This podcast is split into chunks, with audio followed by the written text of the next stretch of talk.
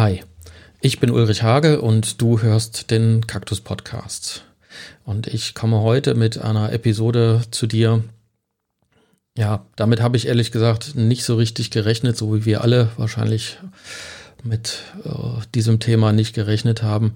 Es geht diesmal nicht um Kakteen, also auch nicht entfernt. Also es wird wahrscheinlich kein Kaktus heute eine Rolle spielen. Es geht heute um die Ukraine und den Krieg, der dort tobt. Und ich hoffe, wenn du das hörst, also wenn du es nicht gerade heute hörst, ist das Thema vielleicht schon längst Geschichte in einem Jahr oder in zwei Jahren oder in fünf. Aber im Moment bewegt es, glaube ich, die ganze Welt. Und ich spreche mit einem lieben Kollegen, äh, du wirst ihn kennen, also vermutlich die meisten Hörer werden ihn kennen, aus der Kakteen-Szene. Das ist Matthias Ulich und er weiß vielleicht etwas mehr und aus erster Hand zu berichten ähm, und vielleicht auch ein anderes Bild. Also ich weiß noch nicht, was er erzählen wird, als das, was wir üblicherweise vielleicht aus der Presse kennen. So, hier ist der Matthias. Hi. Ich, ich fange mal bei mir an. Äh, bei mir war es ja so, ich, ich wollte dich eigentlich nur kontaktieren, um den Kurskalender für 23 klar zu machen. Und ähm, das ist jetzt schon eine Weile her. Also am 25. habe ich dir, glaube ich, geschrieben und äh, habe dann von dir die Antwort bekommen, du bist jetzt auf dem Weg in die U Ukraine. Und so mein erster Gedanke war, ey, da ist Krieg. Also wie kommst du auf die Idee, jetzt ausgerechnet in die Ukraine zu fahren? Also ich meine, ich habe dich immer als ein, ein äh, also unternehmungslustig konnte ich das jetzt irgendwie nicht klassifizieren. Ähm, was, wie, was, was hat dich da bewegt? Also ich habe da gleich ja, eine politische Aktion vermutet, aber das war es ja wohl dann doch nicht. Nein, nein, ich glaube, äh, das weiß ich nicht. Also jetzt hätte ich große Lust, politisch auch was zu machen, aber oder sehe auch Notwendigkeiten. Aber im, im äh, Augenblick, äh, in dem Augenblick war das einfach so, die, meine äh, Lebenspartnerin kommt aus der Ukraine. Da haben wir das auch noch gar nicht richtig ähm, organisiert, dass sie auf Dauer hier sein kann. Wir haben immer wieder Zeit miteinander verbracht. Entweder war ich in der Ukraine oder sie war bei mir. Okay. Als Touristin und äh, auch die ihre Tochter war schon mit hier. Und jetzt im Augenblick oder letzte Woche war sie bei mir. Ähm, da war der Krieg irgendwie noch weit weg oder man bildet sich ja immer ein, solche Sachen, die äh, passieren nicht wirklich. Äh, und die äh, Tochter war noch bei der Familie in, äh, in der Ukraine, bei den Großeltern. Und die Situation muss, mit der muss man dann umgehen. Ja, mhm. das ist eine ganz persönliche Sache und und äh, für mich ist das eine unvorstellbare, ein unvorstellbarer Gedanke, dass äh, die Tochter, die sowieso äh, da immer drunter leidet, wenn sie getrennt ist, mhm. entweder von ihrer Mutter oder von der Großmutter. Bei, beide liebt sie und bei beiden ist sie gern. Ähm, aber jedenfalls ist es für eine Mutter ganz fürchterlich, vom Kind mhm. getrennt zu sein, das Kind von der Mutter und auf Dauer oder dann, wenn man nicht weiß, bei so einem Krieg weiß man ja nicht, wie das weitergeht. Ja. Und äh, was da hinten bei rauskommt, dann dachte ich, äh, eigentlich muss man gucken, dass das Kind äh, zu uns kommt. Mhm. Und äh, ja, wenn man so jeden Tag dann die Nachrichten, das war ja letzte Woche, dann äh, gehört hat, dann wurde mir schnell klar, je schneller desto, oder wenn überhaupt, dann muss man das möglichst schnell machen, weil man überhaupt nicht weiß, wie die Situation dann ein paar Tage später womöglich ist. Mhm. Ja, klar. Und, und wie war das also mit dem, mit dem Dahinfahren? Also ich habe jetzt mal geguckt, also ich weiß ja nicht genau, wo du gewesen bist, aber ich habe mal geschaut, also von Kernen äh, nach Kiew sind es irgendwie knapp 1900 Kilometer, 21 Stunden. Ähm, und ich habe mal geschaut, also Google warnt äh, vor einer Baustelle in Breslau und äh, unterwegs ist auch irgendwo noch eine Radarkontrolle. Aber komischerweise, dass da Krieg ist, davor warnt Google nicht. Wie war das? Also hast du einfach deinen Pass eingesteckt, hast ein paar Stullen geschmiert und dich in einen Kaktusbus gesetzt und bist nach Osten gefahren? Oder ähm, ja, in etwa so. Also wir haben uns schon vorbereitet, haben uns das gut überlegt, was ja. ist notwendig, worauf muss man achten und so. Und äh, dann habe ich natürlich schon rumgetüftelt. Ich hatte ja schon gehört und natürlich die meine Lebenspartnerin hat äh, telefoniert alle Stunde mit irgendjemandem mhm. in der Ukraine. Und zwar schon klar, äh, nach Polen der Grenzübergang wird sehr stark frequentiert. Und äh, da haben wir mit langen Wartezeiten zu rechnen. Ähm, wir würden, dann sind wir schon hinzus über Ungarn gefahren. Das war einfach eine Entscheidung. Ich habe mir die Karte angeguckt mhm. und hatte gehofft, von den Grenzübergängen hast du noch nichts gehört, dann ist da vielleicht besser. Und vor allem in die Ukraine rein hatte ich keine Schlangen erwartet. Und wenn man dann reinfährt, sieht man ja, wie es ausschaut. Mhm. Und so war das dann auch. Wir, sind, wir haben die Butterbrote geschmiert, haben geguckt, dass wir einen Reservekanister äh, Benzin dabei haben. Das empfiehlt das Auswärtige Amt und solche Dinge, dass mhm. man einfach vorbereitet ist auf Dinge, die da passieren können oder die man brauchen kann, weil auch nicht klar war, wie viel Sprit kriegt man an den Tankstellen, kriegt man überhaupt noch Sprit und an welchen Tankstellen und so weiter. Und dann sind wir also über Ungarn und die Karpaten gefahren.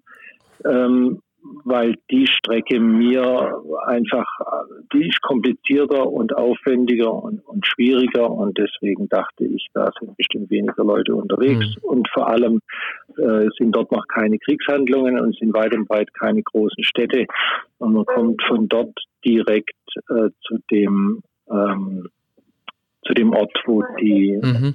wo, das, wo das Kind lebt, ja, wo ja. man die dann abholen müssen, mhm. ja. Wie ist das? Also ich, für mich, also äh, klar, Krieg beschäftigt uns, gerade wenn, wenn er tobt, äh, wahrscheinlich alle so ein bisschen, aber äh, es ist ja trotzdem so, also ich kenne den Krieg nur aus Erzählungen und alten Berichten.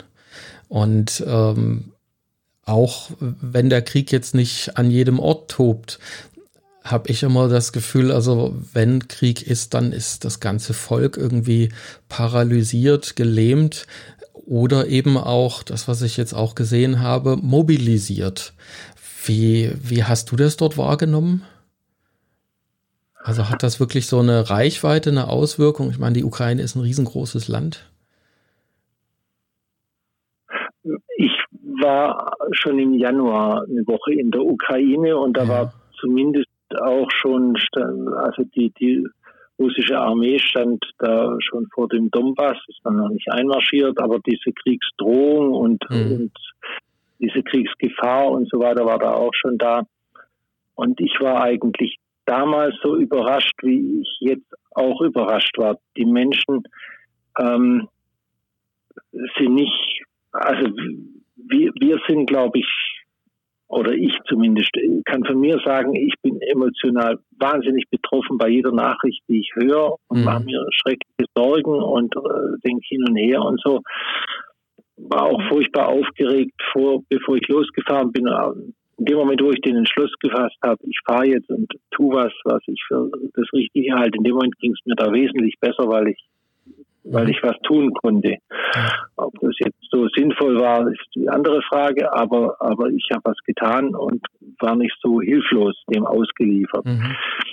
Die Menschen, so wie ich sie jetzt äh, kennengelernt habe auf der Fahrt und äh, schon länger kennen die Familie von meiner Partnerin, ähm, sind sehr gefasst. Natürlich auch beunruhigt und mhm. horchen auch die Nachrichten und sind betroffen und äh, machen sich Sorgen um Verwandte und Freunde, die jetzt in der Stadt äh, viel stärker äh, betroffen sind und und äh, leben damit und wissen von jedem, wo er sich wie und gerade bewegt und was was los ist oder nicht los ist. Also da ist man, es ist eine große Sorge da um um um die Menschen rundherum und mhm. um die Situation. Aber die Menschen sind außerordentlich gefasst viel mehr, als ich mir das vorgestellt habe und als ich eigentlich aus der Entfernung bin. Mhm. Also ist das so eine, das, was wir jetzt erleben, so eine, wie sagt man, äh, ein, ein nicht, äh, also ein, ein, ein Fremdschmerz sozusagen, den wir da haben. Also so, ich habe ja das Gefühl, dass wir das Geschehen in der Ukraine zwar von weit weg und in den Nachrichten erleben, aber also diese, diese 1900 Kilometer, die oder wahrscheinlich auch mehr als 2000, die sind zwar verhältnismäßig weit weg, aber auf der anderen Seite ist es eigentlich auch zu nah, um das wirklich als sichere Entfernung zu bezeichnen. Und äh, also in dem Zusammenhang frage ich mich eben immer wieder, ähm, und bin mir nicht sicher, wie, wie viel hat das Bild, was wir so in den Medien sehen, also was, was wir an Berichten mitbekommen und, und auch welche Details berichtet werden, welche Interpretationen, wie viel hat das also wirklich auch noch mit der Realität im Alltag und dem Leben in der Ukraine zu tun? Und äh, ja, bei der Ausdehnung des Landes, also auch was, was ist am linken Ende jetzt los, was während am rechten Ende was anderes passiert. Also wie, wie war das für dich? Oder ja, wie siehst du das? Also auch, auch in der Ukraine selber ist man ja natürlich auf die Informationen angewiesen, die man bekommt von den Menschen, die da leben. Und das sind dann die, die man an einem bestimmten Ort trifft. Mhm. Ich bin ja auch jetzt nicht mehr durch die gesamte Ukraine gefahren und habe selbstverständlich versucht, jede Gegend zu meiden, die, äh, sagen wir mal, riskant erschien, mhm. weil dort schon Raketenangriffe äh, stattgefunden haben ähm, auf den Flughafen oder weil ich weiß, dass Lviv als Ziel ähm, sicher interessant ist und so. Ja, mhm. ich bin einfach weggeblieben von von den riskanten Bereichen, einmal um die, die ich schützen will, zu schützen, aber auch um selber heile da wieder rauszukommen. Mhm. Und dann hat es natürlich schon so was Absurdes, so wie, wie jetzt hier. Ich sitze in meiner Gärtnerei, der Krieg tobt weit weg und dort war ich bei den Eltern, saß in der Küche, die haben lecker Essen gemacht und man hat sich unterhalten und und äh, Haare geschnitten und gefärbt und was man so macht, wenn man mhm. ja, da, da war, wir haben einen schönen Sonntag verlebt. Mhm. Ja, wenn ich Krieg rundherum gewesen wäre, wäre das wäre das einfach äh, wie geplant ein schöner Geburtstagssonntag geworden. Mhm. Also das ist schon irgendwie eine absurde Situation. Und auf der anderen Seite ähm, äh, ist man auf dem Weg dorthin an äh, jeder Menge, ähm, wie sagt man da, so, so Kontrollposten vorbeigefahren. An mhm. größeren Ausfallstraßen macht die Polizei äh, Straßensperren und kontrolliert. Und äh, selbst in den klitzekleinen Orten, in denen ich gefahren bin, war dann ähm, ein Kontrollposten. Das sind Freiwillige, die jetzt nicht direkt äh, beim Militär eingesetzt werden, mhm. die jetzt oder auch nicht beim Militär im Augenblick sind, die sich aber dort scharenweise melden, um was zu tun und die jetzt in dem Fall äh, eine kleine Gruppe bilden, die den Ort in dem Sinne schützt, dass sie aufpasst, wer da rein und ja. rausfährt und das eben überprüft und kontrolliert. Und wer da nichts zu suchen hat, der wird wieder heimgeschickt.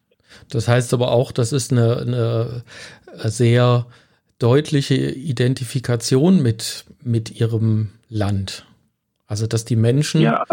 also so dieses, äh, dieses, es ist mein Land, es ist meine Heimat. Das ist ja auch so ein Stück weit was, was uns in Deutschland, ähm, also ich will jetzt nicht sagen, manchem fremd erscheint, aber wo wir zumindest ein bisschen fremdeln damit. Ja, unbedingt. Also ich habe da was erlebt und jetzt in meinen Reisen seit letztem Sommer vor allem, als das mit dem Krieg noch nicht so nah war, äh, was ich unglaublich äh, bewundere. Also die Ukrainer entdecken ihre Kultur und, ja. und schätzen sie und pflegen sie. Das fängt mit der Sprache an und geht über die Geschichte und ihre Dichter und Denker und so äh, in einer Art und Weise, wo ich denke, Mann, oh Mann, also da, die haben mit, mit Faust mehr am Hut als wir mit Goethe und ähm, ja, das, das ist tatsächlich so und da wird was mhm. draus gemacht. Ja. Das lebt. Ja, und die Kinder lernen in der Schule deutsche Gedichte und können die auswendig. Das macht bei uns niemand mehr. Wir haben das alles verlernt und finden so ein bisschen merkwürdig. Das macht man irgendwie nicht gern oder so. Also ja, Volkslieder singen oder ja, das machen die Menschen dort noch. Also die Identifikation und äh, auch, das klingt für uns auch komisch, stolz zu sein auf sein Land, stolz zu sein auf die Sprache. Mhm. Naja, es hat immer ein Geschmäckle. Also das ist, glaube ich, so das Gefährliche, dass, dass es bei uns eben immer so dieses Gefühl gleich ist, bin ich jetzt nationalistisch oder so. Ja, ja und, und ich genau. glaube, dass das, das tatsächlich auch anders wieder werden darf, ohne gleich über die Grenze zu rutschen. Also, ja, und die Ukrainer, so, also immer mal vorsichtig, mal, nur meine Perspektive, mhm. die ja auch, ich kenne nicht das ganze Volk, um Gottes Willen, ich kenne ja. ein paar Menschen, aber was ich dann erlebe, ist, die schaffen das so Ukra stolz zu sein auf ihre Ukraine, mhm. ohne äh, das, was wir so nationalistisch ja. oder ja, was bei uns ja auch tatsächlich ja, vielfach in Europa lebt, was mit dem Trump so eine, so eine, so eine Ikone sich entwickelt hat. Äh, diese Art von, von Populismus, von Nationalpopulismus oder so, sowas ähm, habe ich jetzt nie erlebt. Mhm. Und, und auf der anderen Seite ist das ein Land, äh, in dem ja viele Russen leben, genauso wie mhm. Ukrainer.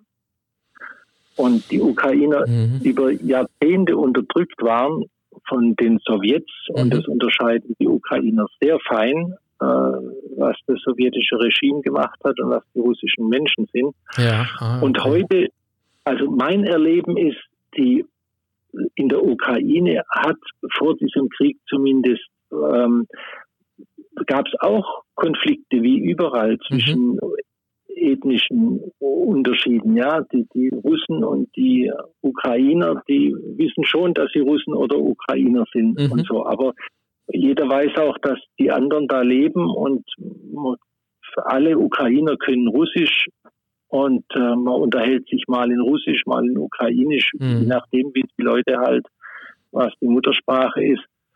Ähm, das ist war wohl nie ein Problem. Mhm. Und ähm, trotzdem gibt's Reibereien. Ich will es mal so ausdrücken, ja. wie das auch nicht ungewöhnlich wäre. Aber ich finde, dass die das gut hingekriegt haben in der Ukraine, verglichen mit vielen anderen ja. äh, Ecken auf dieser Welt, wo man dann äh, zwischen, äh, zwischen Evangelien und Katholen ja. Streit und Krieg mhm. und Auseinandersetzung hat.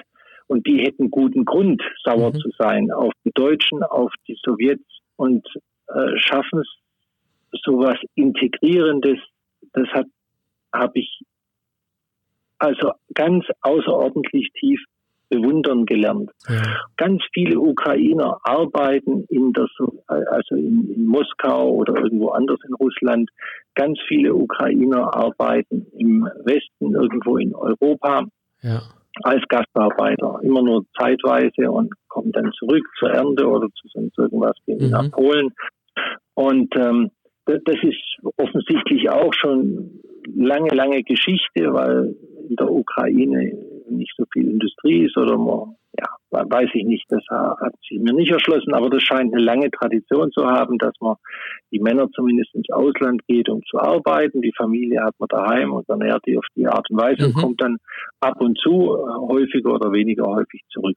Und das schaffen die Ukrainer äh, irgendwie spielend, ja. Und es gibt immer ein paar in der Familie, die arbeiten in Russland und andere arbeiten meinetwegen äh, in Polen oder so.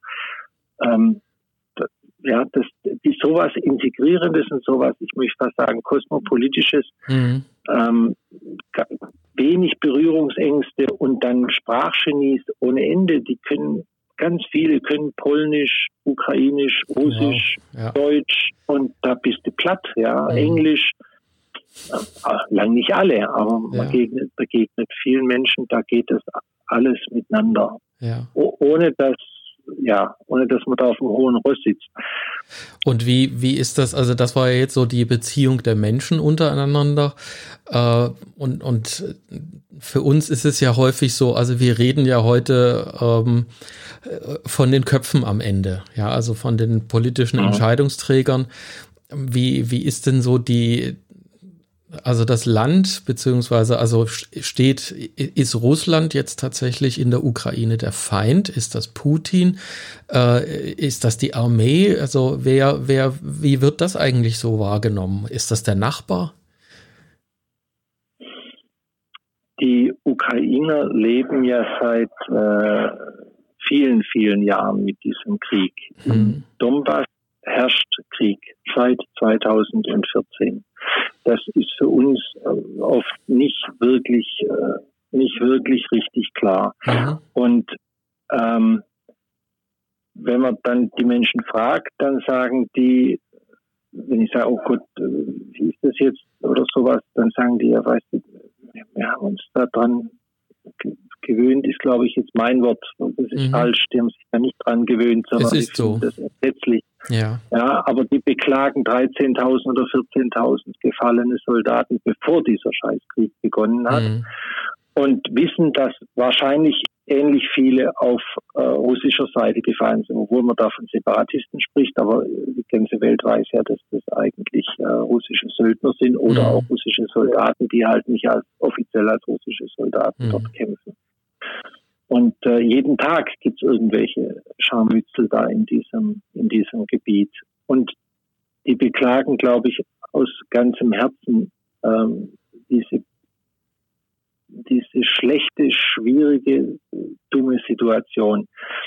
Und äh, jetzt eskaliert das weiter und man, die, mit denen ich spreche, die sagen ganz glasklar, ja, das ist der Putin und das sind ein paar andere Betonköpfe in Moskau. Das sind nicht die Menschen. Mhm. Also das heißt, da wird also nur, dass ich das jetzt richtig interpretiere, für mich klingt das jetzt so, dass da ein bereits lange schwelender Konflikt äh, jetzt zum Politikum und äh, ja, letzten Endes als, als Weltkriegsszenario hochstilisiert wird von Putin. Also es wird ja, instrumentalisiert. Ja, ja, das und das Interesse hat äh, Putin. Also das ist ja. den Leuten, äh, das sehen die so. Der mhm. will das und vielleicht gibt es da noch eine Riege drumherum, die das will, aber die armen Menschen, äh, die Soldaten, das muss einem ja klar sein. Mhm viele, viele. Also das ist nicht gesichert natürlich, aber das weiß man inzwischen. Sicher ist es, man weiß nur nicht wie viele von den äh, russischen jungen Soldaten, die da in die Ukraine gesprungen sind, die wussten nicht, dass die in den Krieg gehen. Denen wurde erzählt, sie gehen in ein Manöver. Ah, okay. Und deswegen das wird das auch in der russischen, äh, in den Nachrichten auch nicht als Krieg bezeichnet. Das heißt also, das. Ja, die Nachrichten, das hat der Putin ja vorher gut geschafft, dass äh, alle unabhängigen Nachrichten vorher abgestellt worden sind. Die Nachrichten müssen sie nehmen, äh, die, äh, das sind praktisch zentralisiert. reine Propagandanachrichten. Ja. ja. Und da würde ich auch gern nochmal auf dieses dieses Nationalbewusstsein, ja. so möchte ich mal sagen, oder dieses Stolzsein auf die eigene Nation, die jetzt nichts Altes, sondern eigentlich was Frisches ist, was die Menschen ohne äh, Eigenbrötlerei zu betreiben, mhm. so leben und, und entwickeln, ähm, was, was, was Frisches, was Freies hat, ja, was alles andere mit integrieren kann, aber eben auch stolz ist auf das eigene. Das benutzt der Putin ja äh, als Grund für den Krieg. Der, der sagt, die Nationalsozialisten in, in der Ukraine, die muss man ausmerzen. Und damit meint er eigentlich die Regierung und natürlich auch irgendwelche Gefolgsleute. Mhm. Aber dieses Stolzsein auf die eigene Nation, das findet er ganz grauenvoll, weil das doch eigentlich äh, russische Brüder und Schwestern sind. Das heißt, die Ukrainer empfinden die Russen auch als Brüder und Schwestern, ja. aber eben überhaupt nicht aus sowas äh, auch nur annähernd ja. nationalsozialistischem. Aber mit diesem Stichwort ähm, hat er natürlich die Menschen sozusagen im Sack, die nur auf seine Informationen angewiesen sind. Mhm. Und viele Russen, vermute ich, glauben das. Und leider auch ein paar russischstämmige Menschen in der Ukraine, die ihren eigenen Landsleuten da in den Rücken fallen. Also da gibt es auch ganz, ganz traurige, äh, traurige Dinge. Und das Schlimme, das habe ich jetzt in letzter Zeit erfahren, selbst äh, eine ganze Reihe Deutsche glauben diesen Blödsinn. Ja, also da ist ja die, die, die Nachrichten gerade so aus der, also zum, zumindest zum Teil, also Sarah Wagenknecht und, und Co. ist, ist mir da jetzt nochmal über den Weg gestolpert. Ja, also das ist merkwürdig. Äh, ich kann das ehrlich gesagt jetzt auch nicht mit, mit äh, fehlender Informationen bemänteln, sondern das ist ja auch eine, eine politische Haltung, die da steht. Also ich ja, schon, weißt du, oder äh, eben wenn, wenn jemand wenn jemand oft genug Falschmeldungen äh, wiederholt mhm. Oder behauptet, dass alles andere sind Falschmeldungen, ja, ja das kennen wir ja auch. Ne, das, das, ist, das, ist, auch ein Trick 17, der, mhm. der funktioniert dann irgendwann. Ja, ja. Irgendwann hat sich. Bei bestimmten, bei bestimmten Menschen und und bei uns ist es vielleicht eher diese Verschwörungsszene, die da anfällig dafür ist. Mhm. Äh, in Russland kann ich das nicht beurteilen, da war ich nicht, aber ich denke einfach Menschen, die sonst keine Informationen haben und ihre Informationen aus dem staatlichen Fernsehen und Rundfunk beziehen, die werden sich sagen, ja, das kann doch nicht ganz falsch sein, was da gesagt wird. Ja, das ist, glaube ich, auch so immer dieses, äh, der, der Überfluss an Informationen, in denen wir stecken. Es lässt sich halt äh, beliebig eben auch anderes rausholen. Also das, das ist die andere ja. Seite, die ich so beobachte. Ähm, ja, aber, ja, aber wir haben im Moment eben, äh, ja, man braucht das jetzt nicht mehr diskutieren, ob es vielleicht doch ein bisschen so oder so ist. Wir haben im Moment eine ganz eindeutige Situation. Ja, natürlich, klar. Ja, ganz ja. eindeutig. Und der Putin kommt nicht so voran, wie er sich das vorgestellt hat und greift jetzt aktuell die Bevölkerung an und mhm. versucht so viel Schaden wie möglich anzurichten. Ja, also sein ursprüngliches Ziel, sein erklärtes Ziel, nur die Militäreinrichtungen zu treffen. Davon ist er abgewichen und mhm. alles, was er jetzt macht, von Verbote, also geächteten Waffeneinsätzen mhm. über äh, Kindertreffen, einfach alle Treffen, die, wo möglichst viel Leid entsteht und ja. möglichst viel Schrecken entsteht. Das ist genau seine Worte. Er überzieht die Ukraine mit einem Te Teppich des Schreckens und der Angst. Das, äh, das macht er jetzt im Moment, ja. Und da sind Millionen Menschen unterwegs. Das will ich vielleicht noch kurz sagen, äh, um dann auch die Zuhörer nicht ewig zu strapazieren. Aber es sind wahnsinnig viele Menschen unterwegs und wir sind ja dann auf dem Rückweg sozusagen als Flüchtlinge ja. haben wir uns eingereiht in die Reihen der anderen und haben auch wieder den Rückweg über Ungarn gewählt, weil da die Autoschlange nur etwa einen Kilometer lang ist. Okay. Und äh, etwa etwa sechs bis acht Fahrzeuge pro Stunde abgefertigt werden. Kannst du dir vorstellen, da stehen die Menschen, wir standen nur sechs oder acht Stunden, weil wir auch äh, zu einer glücklichen Uhrzeit mhm. da angelangt sind. Also sechs bis acht Stunden warten, das, da kann man sich glücklich schätzen. Mhm. Ich weiß von, von Freunden und Bekannten, die ähm, mit dem eigenen Fahrzeug über die polnische Grenze vier Tage standen. Ja. Wahnsinn. Mit dem, mit dem Omnibus äh, geht es schneller, weil die extra abgefertigt werden. Ja. Da sind auch nur so äh, einige Stunden oder ein Tag. Aber das muss man sich mal vorstellen, was sich da für Dramen abspielen. Ja. Da sind kranke Kinder im Auto. Das sind Leute, die fliehen aus Kiew mit nichts. Die ja. haben nichts zu essen, nichts zu trinken dabei. Wir waren vorbereitet. Wir, mhm. haben, wir haben zu essen, zu trinken dabei. Wir haben vorgesorgt mit Sprit und äh, wir hatten es warm und uns ist das Auto nicht liegen geblieben und so. Da, da spielen sich Szenen ab, das kann man sich nicht vorstellen. Hunderttausende. Also das ist echt heftig. Auf der Flucht, Mütter ja. mit Kindern. Das ist, die Kinder, was die erleben an, an also das, ja. das muss sich jeder selber versuchen vorzustellen. Das ist unvorstellbar. Unmenschlich, was da läuft. Ja. Unmenschlich. Ja. Okay. Matthias, Herzlichen Dank. Ich denke, das war sehr, sehr eindrücklich und ähm, ich, ich wünsche euch jetzt erstmal ein, ein, gutes Ankommen. Ihr seid ja wirklich erst vor ganz kurzem wieder zurückgekommen. Und ja, heute Morgen um fünf, nachdem, nachdem sich die Strecke als, äh, ja, wenn man dann erschöpft ist, dann ja. braucht alles noch viel länger. Heute Morgen erst. Ja. Wahnsinn. Ja. Also vielleicht kann jeder schauen, wo er helfen kann. Ja, also das ist, denke ich, so die Botschaft auch. Also da jetzt einfach nicht nur die Nachrichten zu gucken und äh, das zu konsumieren, sondern eben auch tatsächlich auch zu schauen, wo können wir unterstützen.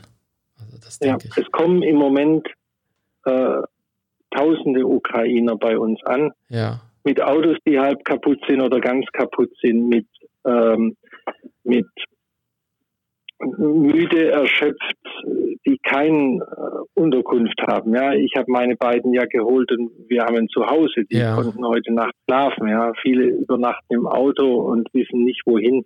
Oder im Auffanglager. Hab, ähm, mhm.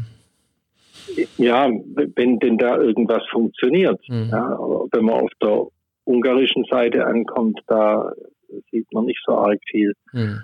Was, was mich sehr berührt hat, wir haben irgendwo einen Kaffee getrunken, kam ein Ungar und fragte äh, meine Partnerin, äh, ob sie aus der Ukraine ist. Wahrscheinlich hat sie das von der Sprache her mhm. oder sonst wie. Und sie sagt ja, ja, ob sie denn einen Platz hätte, wo sie jetzt hin kann und wüsste, was sie jetzt macht. Und dann mhm. sagt sie, ja, sie kommt mit mir mit nach Deutschland mit ihrem Partner. Ah ja, dann ist gut, dann ist für sie gesorgt, sonst hätte der sich darum gekümmert. Der stand einfach nur da zum Tanken und hat ja. das gesehen. Also sowas, das und, und das ist wichtig. Also ich glaube, ja. das brauchen die Menschen jetzt. Auch als Signal, genau. Also ganz großen Respekt vor dem, was du da gestemmt hast, Matthias, und alles Gute für euch. Danke für das Gespräch, Uli. Ja. Ja, was können wir jetzt tun? Also was mir in den Sinn kommt, Klar, es gibt große und seriöse Hilfsorganisationen, die vor Ort sind oder bald vor Ort sein werden, die dort vielleicht auch dafür sorgen, dass die Not und das Leid gelindert wird. Ähm, Matthias hat ja gesagt, es kommen Menschen, viele Flüchtlinge jetzt auch nach Deutschland. Ähm, auch da, das ist kein neues Thema. Ähm, die willkommen zu heißen, den einen Platz zu organisieren. Ähm, das ist nicht leicht, aber manchmal genügt auch einfach eine kleine Geste, also sich zu erkundigen. Ähm, nicht jeder hat zufällig noch eine zweite Wohnung oder hat noch Platz, aber äh, manchmal sind es auch die kleinen Signale. Und ja, ansonsten hoffe ich auf weise Entscheidungen aus der Politik, vielleicht ein Umdenken auch im Kreml ähm, das könnte sehr viel Leid uns allen ersparen. Und ähm, aber das, was wir immer alle machen können, ist einfach nach links und nach rechts zu gucken, den Menschen äh, in unserer Nähe zu schauen, dass es dort eben Frieden gibt und keinen Streit. Äh, auch das macht die Welt schon ein kleines bisschen besser. Das war's von mir heute. Ich wünsche dir alles Gute, bleib gesund und äh, hoffentlich auf bald. Bis dann. Ciao.